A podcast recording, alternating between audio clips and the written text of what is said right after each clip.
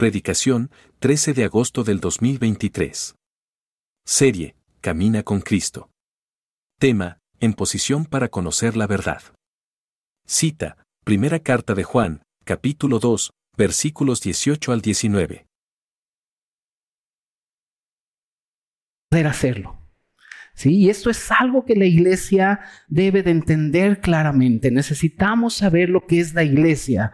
Y la iglesia, dice la Biblia, que es la casa del Dios viviente. Y si la iglesia es la casa del Dios viviente, los hijos de Dios también son vivientes.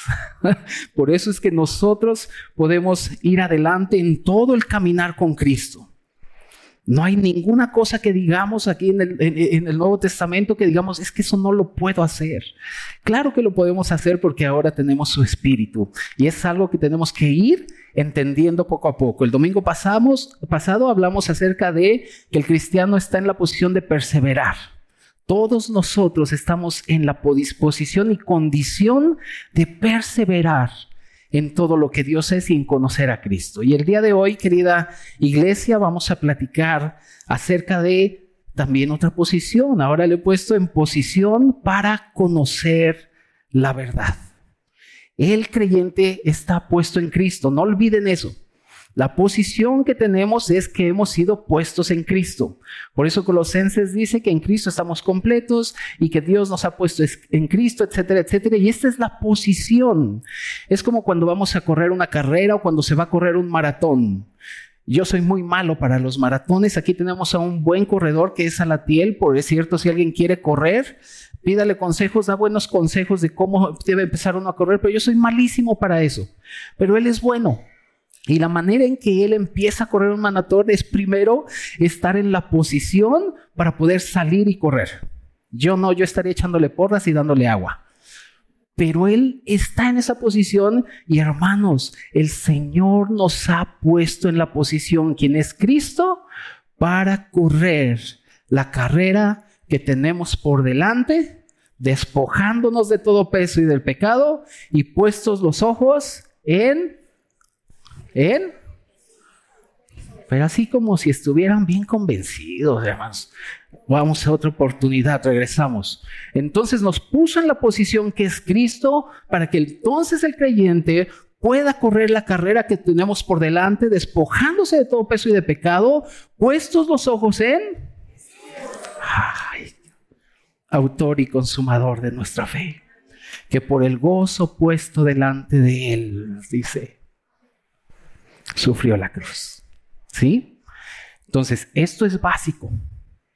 Por eso el cristiano puede eh, llevar una vida disfrutando al Señor y estar conociendo y perseverando en la verdad.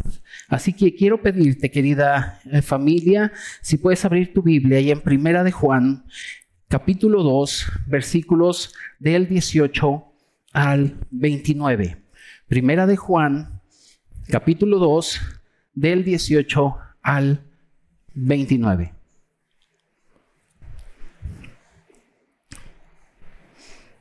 ¿Lo tienes?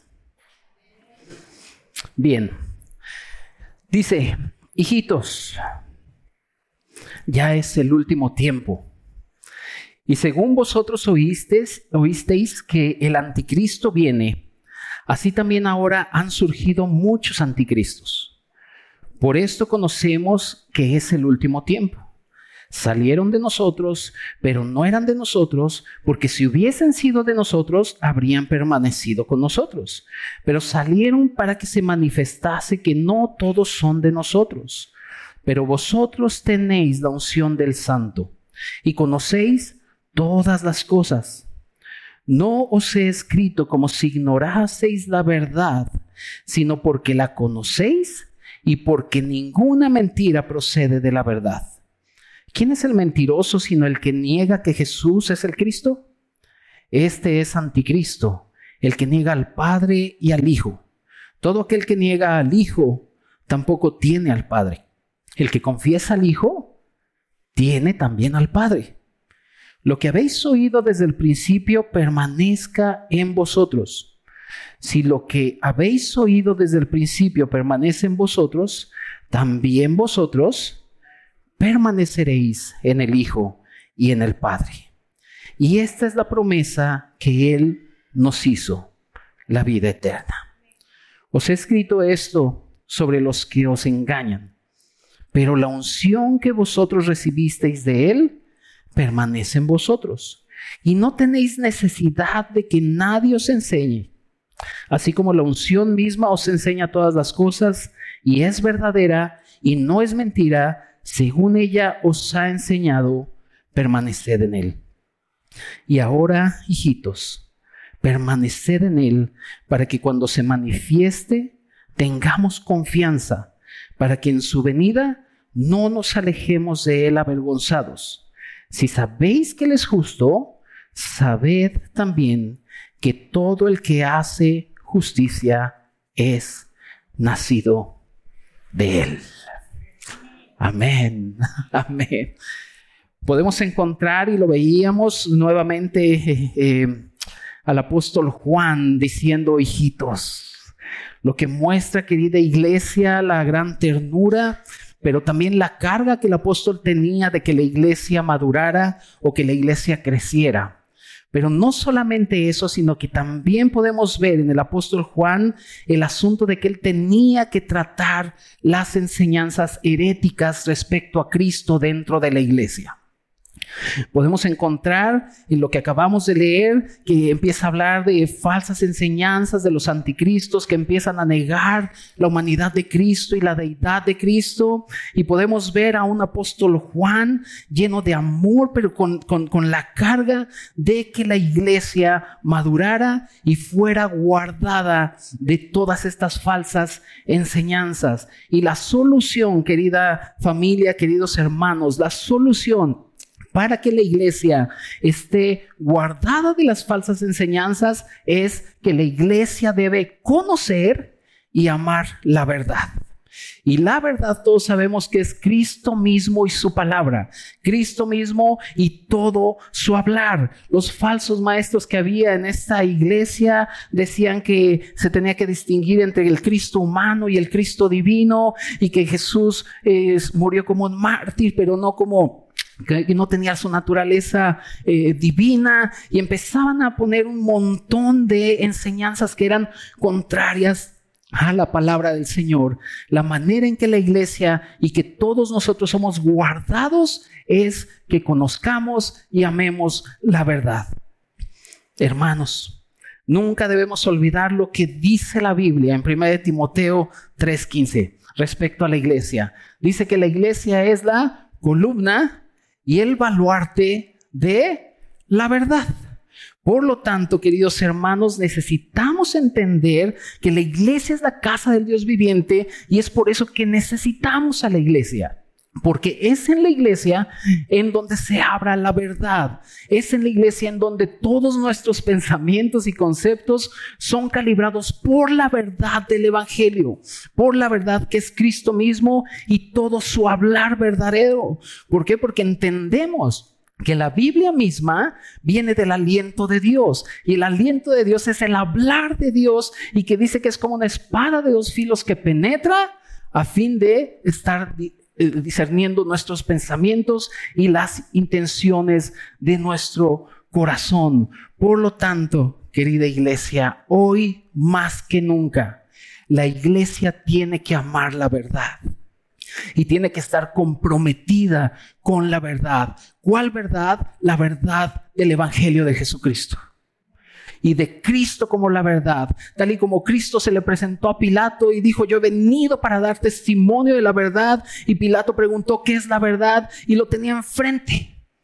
Pero todo el hablar de este Jesús es la verdad misma que trae luz. Y hoy más que nunca en nosotros necesitamos estar guardados en esta verdad por tantas ideologías que hay en este mundo. Ideologías que buscan seducir y que buscan confundir.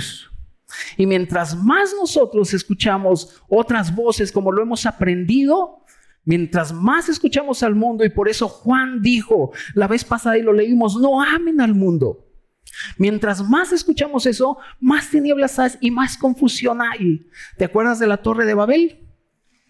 El hombre quería llegar a Dios y no queremos oírte, Señor, pero nosotros queremos hacer lo que nosotros creemos que se tiene que hacer. Hicieron Babel y vino la confusión. De hecho, la palabra Babel quiere decir confusión. Y podemos darnos cuenta, querida iglesia, que el mundo está confundido porque no están escuchando la verdad.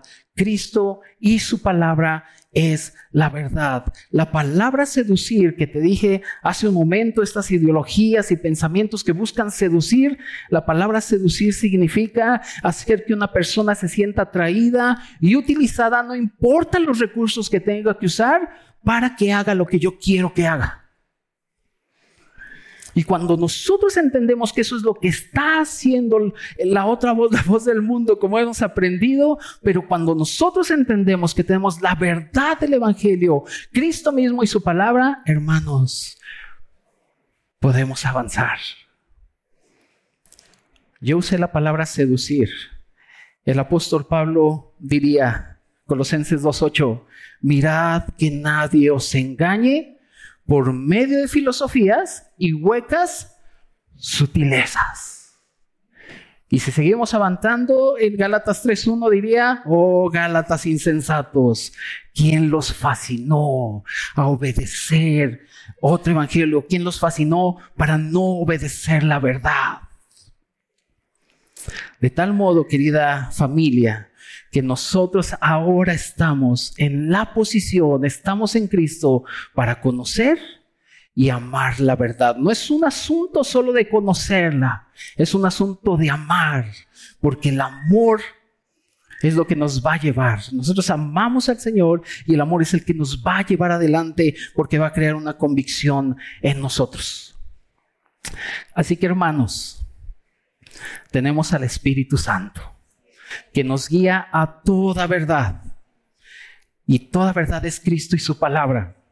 Por lo tanto, una persona que camina con Cristo sabe perfectamente que el conocer y amar a la verdad nos guarda.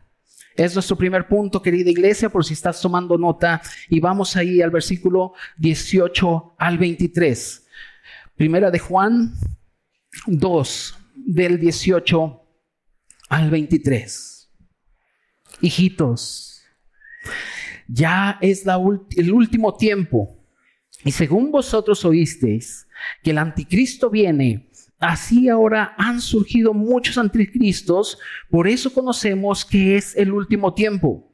Salieron de nosotros, pero no eran de nosotros, porque si hubiesen sido de nosotros, habrían permanecido con nosotros, pero salieron para que se manifestase que no todos son de nosotros.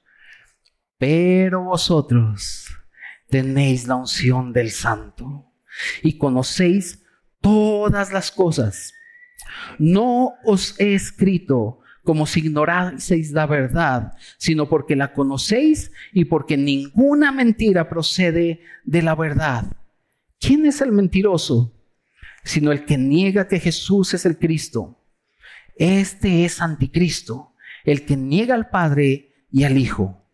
Todo aquel que niega al Hijo tampoco tiene al Padre. El que confiesa al Hijo tiene también al Padre. Un anticristo es uno diferente a un falso Cristo, no te confundas. Un falso Cristo es aquel que por muchas, con muchas este, artimañas y engaños se quiere hacer pasar por un Cristo. De hecho, tuvimos uno muy cerca allá en el ESME, ¿se acuerdan? Los que iban allá en el ESME. Sí, uno ya sé que se autonombraba el apóstol, no me acuerdo ni su nombre, pero él dice que él es un Cristo y que él ha venido para redención, etcétera, etcétera. Pero un falso Cristo es aquel que por muchos chantajes hace, eh, se hace pasar por Cristo y, y ha engañado a mucha gente. Ha habido muchos falsos Cristos y ha engañado a muchísima gente porque esta gente no conoce la verdad pero tampoco ama la verdad. Pero un anticristo, querida iglesia, es alguien que niega la deidad de Cristo. Un anticristo es aquel que dice que Cristo no vino en carne, no caminó o que no fue humano, eh, que solamente tenía deidad o que solamente tenía humanidad y que no poseía las dos naturalezas. Estos son los anticristos que están declarando que Jesús no es el Cristo de Dios. Recuerda que la palabra Cristo quiere decir ungido o uno enviado y, y ellos dicen que Cristo no es el ungido de Dios y que Él no, posee ni la humanidad ni la divinidad, por tanto no podía morir por nuestros pecados. Es un anticristo. Pero fíjate qué curioso, querida iglesia, que en el versículo 19 dice que salí, estaban con nosotros, pero salieron de nosotros porque no eran de nosotros, porque si hubieran sido de nosotros hubieran permanecido. Y muchos de nosotros a veces hemos usado esta porción cuando alguien se va de la iglesia, ¿te acuerdas? Ay, estaban con nosotros, pero no eran de nosotros, porque si no hubiera permanecido. No se está refiriendo al hermano que va, se está refiriendo al anticristo. No le digas anticristo así al hermano. Se está refiriendo a los anticristos, no a un asunto de que se fue a otra iglesia a servir. No se está refiriendo a eso, amada familia. Lo que tenemos que ver, querida iglesia, es que estos hombres, aunque estaban ahí, no, eh, eh, no compartían la comunión con los apóstoles. Y la comunión que los apóstoles tenían se basaba, y la que tenemos ahora, se basaba en que creemos que Jesús es hombre y que Jesús es Dios. Y que Él subió a la cruz a morir por nosotros, pero que al tercer día resucitó, pero también creemos que va a regresar sin, sin tener nada que ver con pecado, rey de reyes, señor de señores, y en su muslo eh, eh, dirá rey de reyes, señor de señores, y lo veremos. Y esta es la comunión que tenían los apóstoles en la iglesia. Por eso en Juan 1, en el capítulo 1, en primera de Juan 1, Juan no da ninguna salutación como lo hace el apóstol Pablo. El apóstol Pablo dice, gracia y paz a los santos, etcétera, etcétera. me, gozo en saludarlos. No hay ninguna salutación, sino que viene el apóstol Juan e inmediatamente pone lo que era desde el principio, lo que hemos oído, lo que hemos visto con nuestras manos, con nuestros ojos, lo que hemos contemplado, lo que palparon nuestras manos tocante al verbo de vida, eso les anunciamos. Y termina diciendo, y la vida fue manifestada y hemos visto y testificamos y os anunciamos la vida eterna para que también vosotros tengáis comunión con nosotros. De tal modo que la comunión que tú y yo tenemos proviene de todo lo que Jesús es, en su humanidad y en su divinidad. Iglesia, Dios guarda a su familia por medio de que conozcan la verdad y que amemos la verdad. Por eso 1 Timoteo 2.4 dice que Dios quiere que todo hombre sea salvo y ahí se quede. Dice así. Y venga al conocimiento de la verdad. Porque es la manera en que nosotros vamos a ser guardados de todas esas pudredumbres de enseñanzas que quieren arrojar para que el creyente termine diciendo, no quiero vivir así. Versículo 20 y 21 de ahí de Primera de Juan es glorioso. Dice, ya después de que hablo de los anticristos, dice en el 20, 21 son dos eh, versículos extraordinarios que debemos disfrutar y amar a fin de que adoremos a Dios con júbilo. Pero dice, pero, pero, vosotros, ¿quiénes son vosotros? La iglesia, vosotros tenéis la unción del santo y conocéis todas las cosas. Y lo que sigue tienes que subrayar, por favor. No os escribo como si ignoraseis la verdad, sino porque la conocéis y porque ninguna mentira procede de la verdad. Tal parece que el apóstol Juan le está diciendo, no os hagáis. Hermanos, no os hagáis. Conocen la verdad. Conocen la verdad. ¿Por qué no quieres abrazar la verdad? ¿Por qué no quieres amar la verdad? La verdad que es Cristo y su palabra guarda al creyente. Nosotros, dice la Biblia, tenemos la unción del santo. Y la unción del santo, querida iglesia, no es un poder especial. No es que yo diga, a ver cuántos quieren recibir una doble porción de mi unción. Y todos vengan y ahí te va mi unción. Y triple porción. Tú me caes bien. Siete veces la unción. Hermanos, esas son patrañas. Y lo hemos visto y vemos. No es eso. La unción del santo es el mismo Espíritu de Dios en nosotros, que nos guía a toda verdad y que nos ha, eh, ha sido derramado y, y está en nosotros. Este asunto, este término, la unción, la encontramos en el Antiguo Testamento, en Éxodo 30 del 23 al 25, y la base de este eh, ungüento, la base de este aceite era el aceite de oliva, y se le añadían algunos elementos como el cálamo, como eh, varias especias, como la canela aromática como la acacia.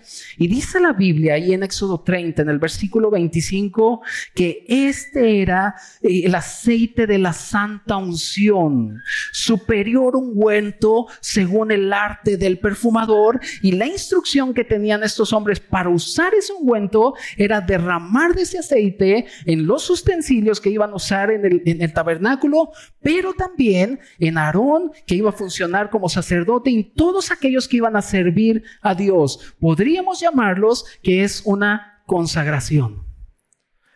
Pues les tengo una noticia.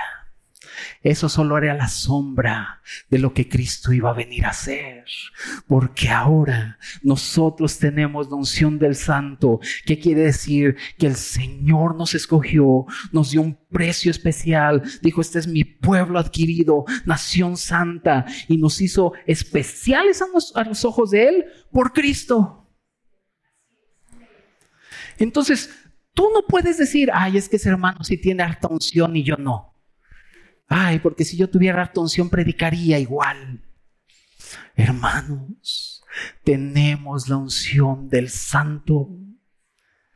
Y esta unción nos ha hecho propiedad de Él. El Espíritu Santo, que es el sello, pero que es las arras de nuestra herencia. Ay, tenemos una herencia en los santos, en luz. Así que aquí en la iglesia cuando venimos, estamos todos los herederos.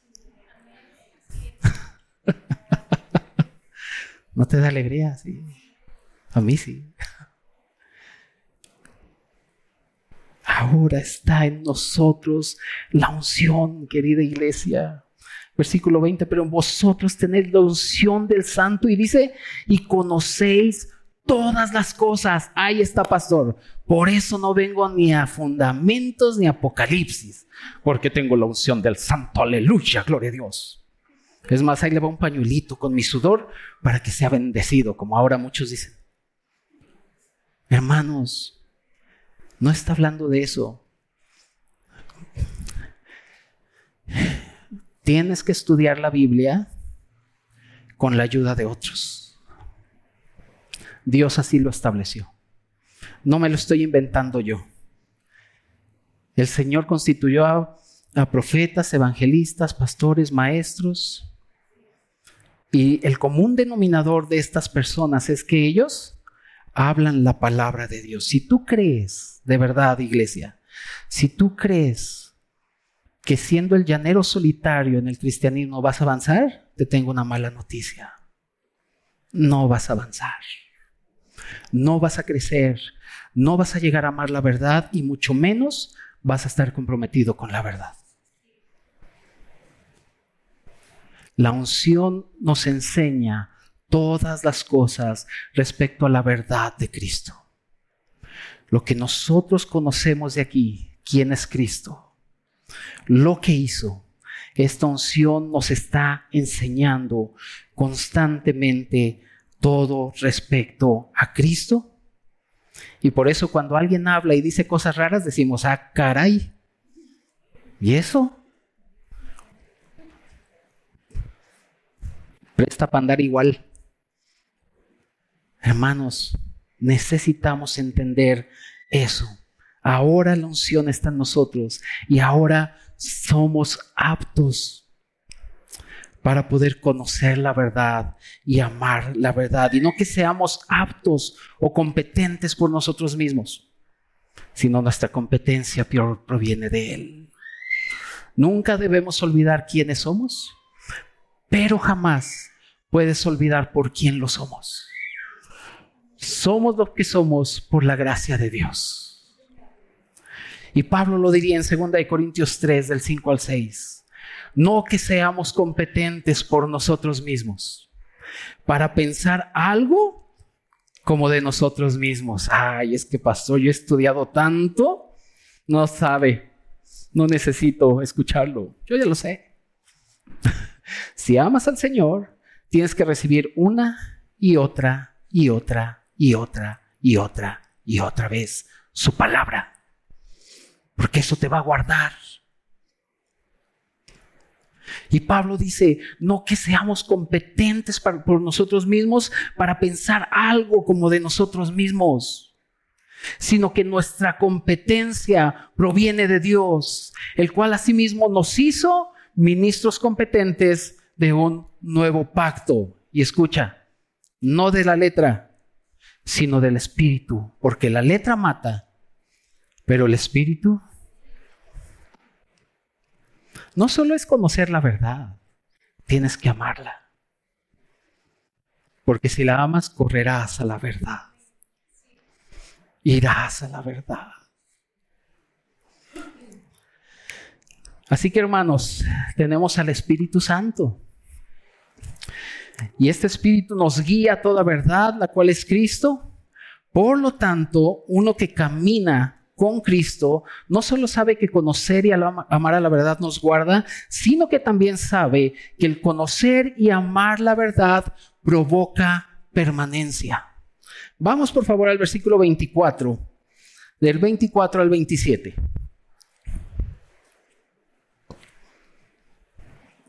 ...24 al 27. ¿Listos? Dice, lo que habéis oído desde el principio, ¿Qué va a pasar? ¿Qué tiene que pasar? Permanezca en vosotros. Si lo que habéis oído desde el principio permanece en vosotros, también vosotros permaneceréis en el Hijo y en el Padre. Y esta es la promesa que Él nos hizo, la vida eterna. Os he escrito esto sobre los que os engañan.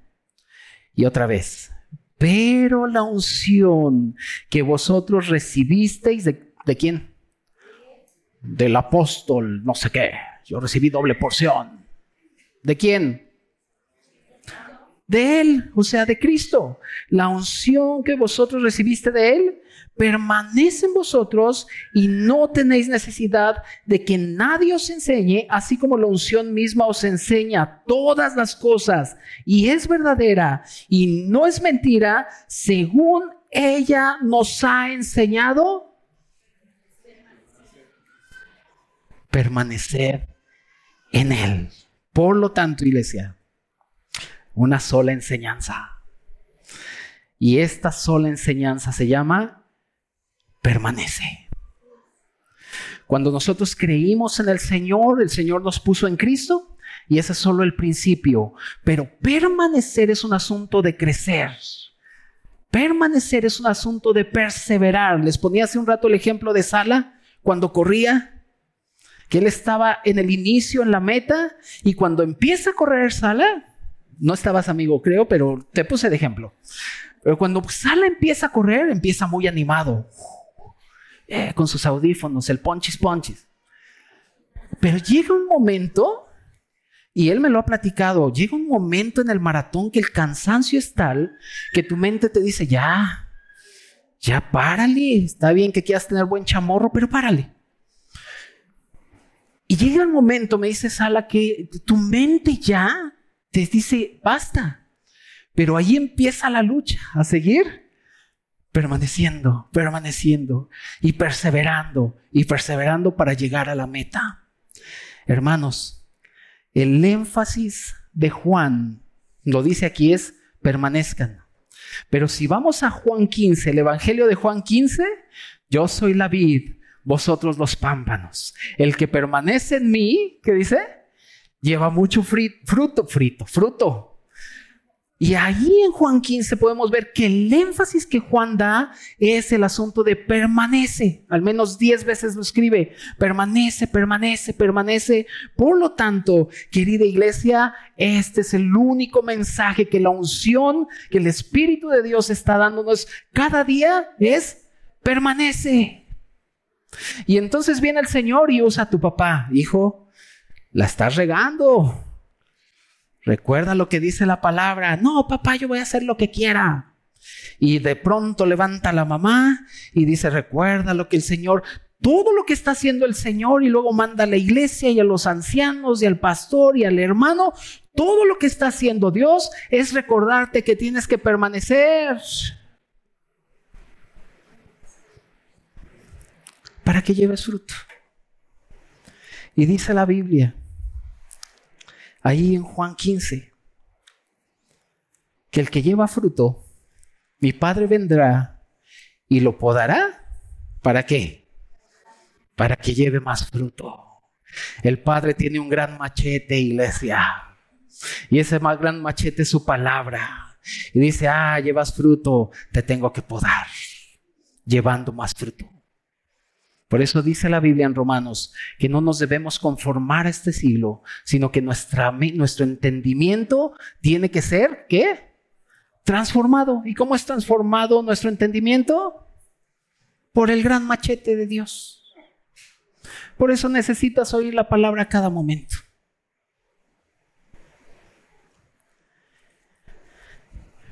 Permanecer en Dios no es un asunto de mejorarnos a nosotros mismos, ¿eh? Por cierto.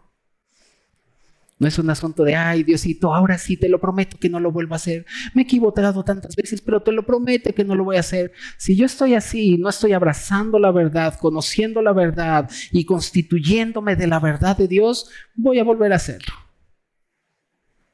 Se trata de la verdad de Dios y de su poder. Miren, acompáñenme a Colosenses. Pónganle un eh, separador ahí en Primera de Juan y acompáñenme a Colosenses, Colosenses 1, para que veamos cómo el apóstol Pablo lo hizo, lo dijo o lo dice. Ya eh, Juan dijo, hijitos, la unción del santo les enseña todas las cosas y la enseñanza básica es que tienen que permanecer. Y viene el apóstol Pablo y me encanta cómo lo dice de otra manera. Colosenses 1, del 9 a 14, está hablando, está saludando a la iglesia en Colosas y les dice que está contento de escuchar de su fe, etcétera, etcétera. Y viene Colosenses 1, 9. Por lo cual también nosotros, desde el día que lo oímos, no cesamos de orar por vosotros y de pedir que seáis llenos del conocimiento. Juan dice, permanezcan en la verdad. Y Pablo viene y dice, tienen que ser llenos del conocimiento. ¿De cuál conocimiento? Del conocimiento de, ¿qué?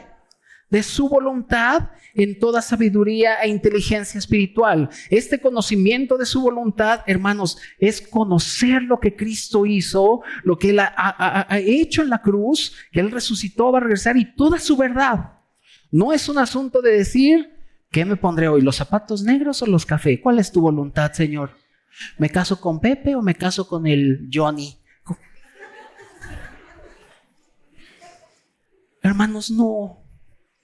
Esta voluntad es mucho más preciosa de conocer todo lo que Cristo es y el plan que Él tiene. Hace años cuando empecé en el Señor andaba bien extraviado en muchas enseñanzas.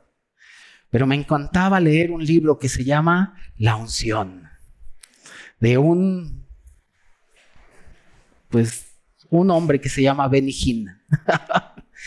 y cuando leía, ay, yo estaba bien encantado porque decía los tres tipos de la unción. Nada más me acuerdo de dos, que es la unción sacerdotal y la unción real. ¿Cuáles son esas? ¿Quién sabe? Pero él decía que en la unción real Es tanta la unción que tú tienes que el Espíritu Santo te dice si escoger el traje rosa, negro o blanco. Porque di, que le dijo supuestamente el Espíritu Santo que si él escogía ciertos colores era más fácil que el diablo lo detectara. Ay, sí me dio miedo. Y por eso él siempre salía con un traje blanco, porque eso era invisible para el diablo. Y ahí estaba su pastor. Ay, hermanos. Ahí estaba su pastor vestido de blanco. no, no, hermanos, viene Pablo y Juan dice, la unción está en ustedes y no tienen necesidad de que nadie les enseñe, les enseña todas las cosas respecto a quién es Cristo. Y Pablo dice, oramos para que sean llenos del conocimiento de su voluntad en toda sabiduría e inteligencia espiritual. Versículo 10, ¿para qué? A ver, ¿para qué? ¿Para qué tengo que permanecer en el pastor? ¿O para qué tengo que venir a fundamentos y a poca? ¿Para qué? Ah, para que andéis como es digno del Señor. Y aquí puedes hacer tu lista. ¿Sale? Si tienes en dónde apuntar, haz una lista. Número uno, agradándole en todo. No por nosotros, sino por el Cristo que mora en nosotros. Este es mi Hijo amado en quien tengo complacencia. Cristo es lo que satisface al Padre. Dice, agradándole en todo. Luego dice, llevando fruto en toda buena obra. Otra vez ahí está Cristo mismo. ¿Y qué dice? Eso ya no les gustó, ¿verdad? A ver, ¿creciendo en qué? Creciendo en el conocimiento de Dios y viene algo glorioso.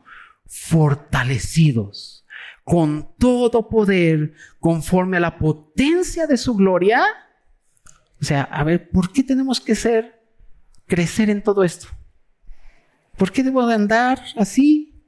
Bueno, necesita ser fortalecido con toda potencia. Y me encanta esa palabra porque es como un gran dínamo que le da potencia a la vida. ¿Para qué necesito esa potencia? Para lo que sigue. Dice que poder conforme a la potencia de su gloria para... A ver, ¿cuántos de aquí no necesitan paciencia? Gloria a Dios, estoy entre puros santos. Todos los santos necesitamos paciencia. ¿Para qué? Porque estamos esperando su regreso. Y no está fácil caminar en este mundo. Pero como Josué, somos fuertes y valientes para guardar, dice, todos los mandamientos que yo te he hablado. Necesitas paciencia, pero no la vas a tener, a tener si antes no, eres lleno del conocimiento de su voluntad, no hay fruto, no creces en el conocimiento, no eres fortalecido con la potencia de su gloria, no. Y luego fíjate lo que dice, para toda paciencia y Longanimidad. La palabra longanimidad, por si lo quieres apuntar ahí en tu Biblia, es el ánimo ante las adversidades. ¿Cuántos necesitan longanimidad? ¿Nadie? Voy a empezar mi sermón otra vez. Ok, todos necesitamos longanimidad. Por eso Juan dice, permanezcan. La unción permanece y ustedes permanecen. Y Juan viene y dice, y Pablo viene y dice, tienen que ser llenos, llenos del conocimiento de su voluntad, para que puedan caminar con gozo, fortalecidos con gratitud. Por lo tanto, tenemos un solo trabajo, permanecer. Permanecer. Queridos hermanos, tenemos al Espíritu Santo que nos guía a toda verdad, la cual es Cristo. Por lo tanto, uno que camina con Cristo, no solamente sabe que conocer y amar la verdad lo guarda, no solamente que sabe que conocer y amar la verdad provoca permanencia en él, sino que también sabe, y este es nuestro tercer y último punto, también sabe que el conocer y amar la verdad nos prepara Vamos a Primera de Juan nuevamente para que veamos esto. Primera de Juan, capítulo 2, versículos del 28 al 29. ¿Ya lo tienen? Regresamos ya ahí a Primera de Juan. Dice, y ahora, y otra vez dice, hijitos, permaneced en él. ¿Para que, eso subráyalo, para que cuando se manifieste, se manifieste quién? Cristo en su regreso, para cuando se manifieste, tengamos confianza para que en su venida no nos alejemos de él avergonzados. Si sabéis que él es justo, sabed también que todo el que hace justicia es nacido de él.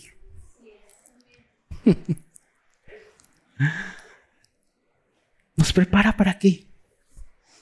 Hermanos, nos prepara para llevar una vida que espera con gozo inefable el regreso de su Señor. No hay nada más extraordinario para el creyente que saber que Él prometió que iba a regresar. Y no hay nada más glorioso para el creyente participar de esa gloriosa escena. Ay, hermanos, yo no quiero morir. Yo quiero que el Señor me arrebate y recibirlo en las nubes. Y viene la Biblia y dice, permanezcan en Dios. Y permanecer en Dios significa morar en Él. Todos los que hemos creído en Él, hemos amado a Dios y podemos permanecer en Dios.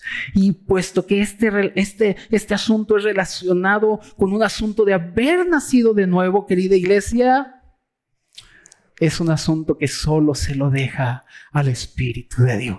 Y esto es maravilloso. Podemos participar de esto porque hemos nacido de Dios. Primera de Juan 3:24. Ahí lo tienes luego, luego. Fíjate lo que dice Primera de Juan 3:24. Y el que guarda sus mandamientos, ¿qué dice? Permanece en Dios y Dios en él. Y en esto sabemos que Él permanece en nosotros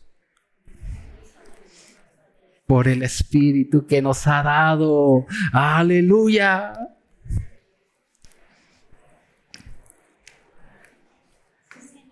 Mientras más nos nutrimos, más permanecemos. Y mientras más permanecemos, más fortalecidos estamos. Y mientras más fortalecidos somos, más el gozo inefable de su regreso está en nosotros.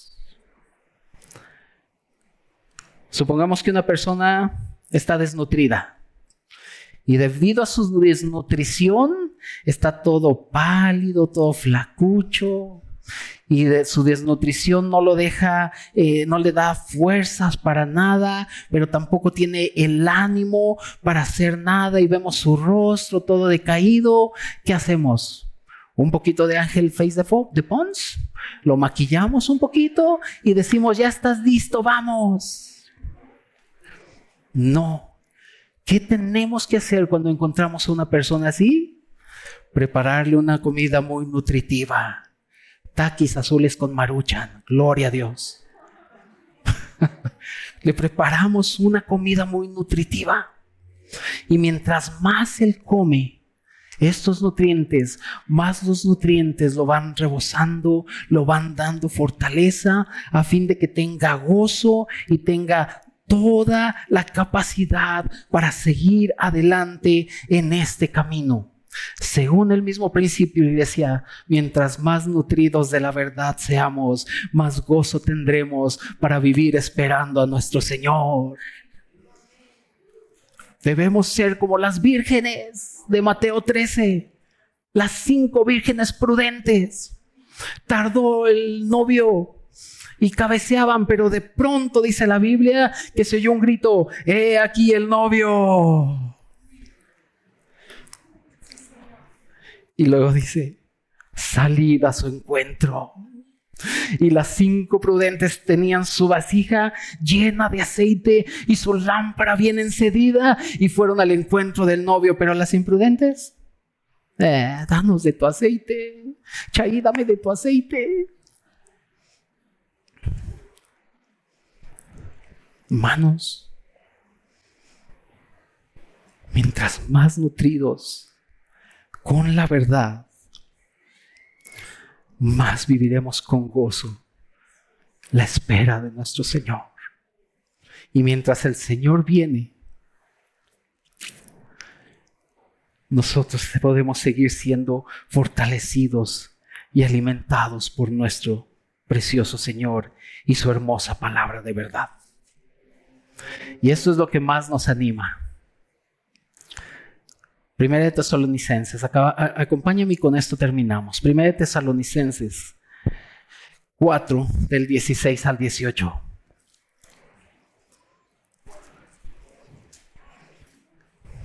Mientras más permanencia, más fortalecidos seremos en la verdad y más amaremos la verdad. Primera de Tesalonicenses 4, el apóstol Pablo viene y le dice, no queremos que ignoréis acerca de los que duermen. ¿Te acuerdas? No lloréis por ellos como si no tuvieran, ¿qué? Fe. Y entonces viene el apóstol Pablo y nos pone un cuadro, Primera de Tesalonicenses, Tesalonicenses 4, del 16 al 18.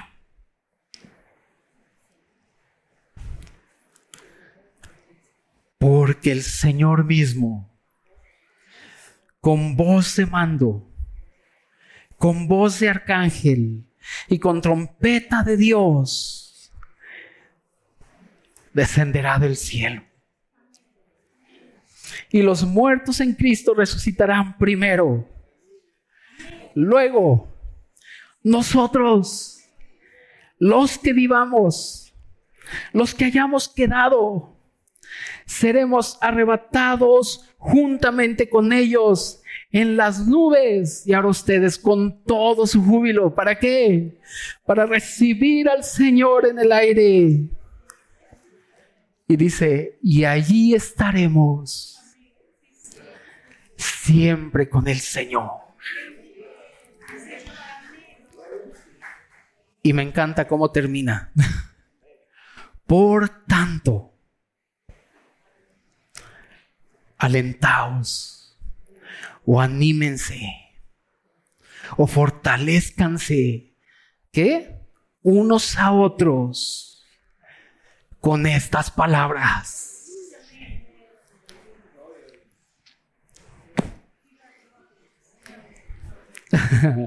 Ahí está, iglesia. Vale la pena caminar con Él. Vale la pena desgastarnos por Él. Vale la pena tomar un tiempo para estar con Él. Yo no voy porque el sábado es el único día que descanso, hermanos. No me digan eso. Porque estas lágrimas de gozo se convertirán de tristeza. ¿Acaso nuestro Señor no es digno? ¿O es mejor tu descanso? ¿Sí? La iglesia tiene que ver la belleza de Cristo. Mientras no lo veamos, vamos a seguir amando nuestros caminos y no los de Él. Y cuando lo amemos en verdad, con todo nuestro ser, y permanezcamos en Él, cuando Él venga, no nos alejaremos de, eh, avergonzados, sino en una gloriosa alabanza de ver al Hijo del Hombre en las nubes, recordando lo que dice Hechos, hombres de Galilea, ¿por qué estáis mirando al cielo? El mismo Cristo que ha sido levantado, así vendrá.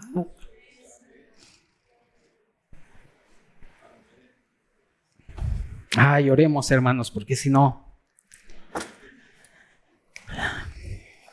oremos.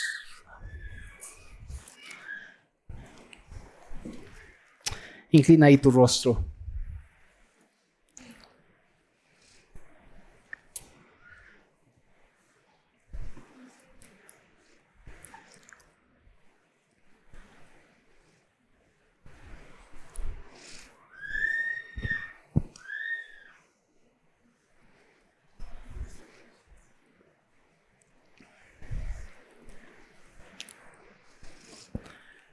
Padre, en verdad necesitamos todo lo que tú eres.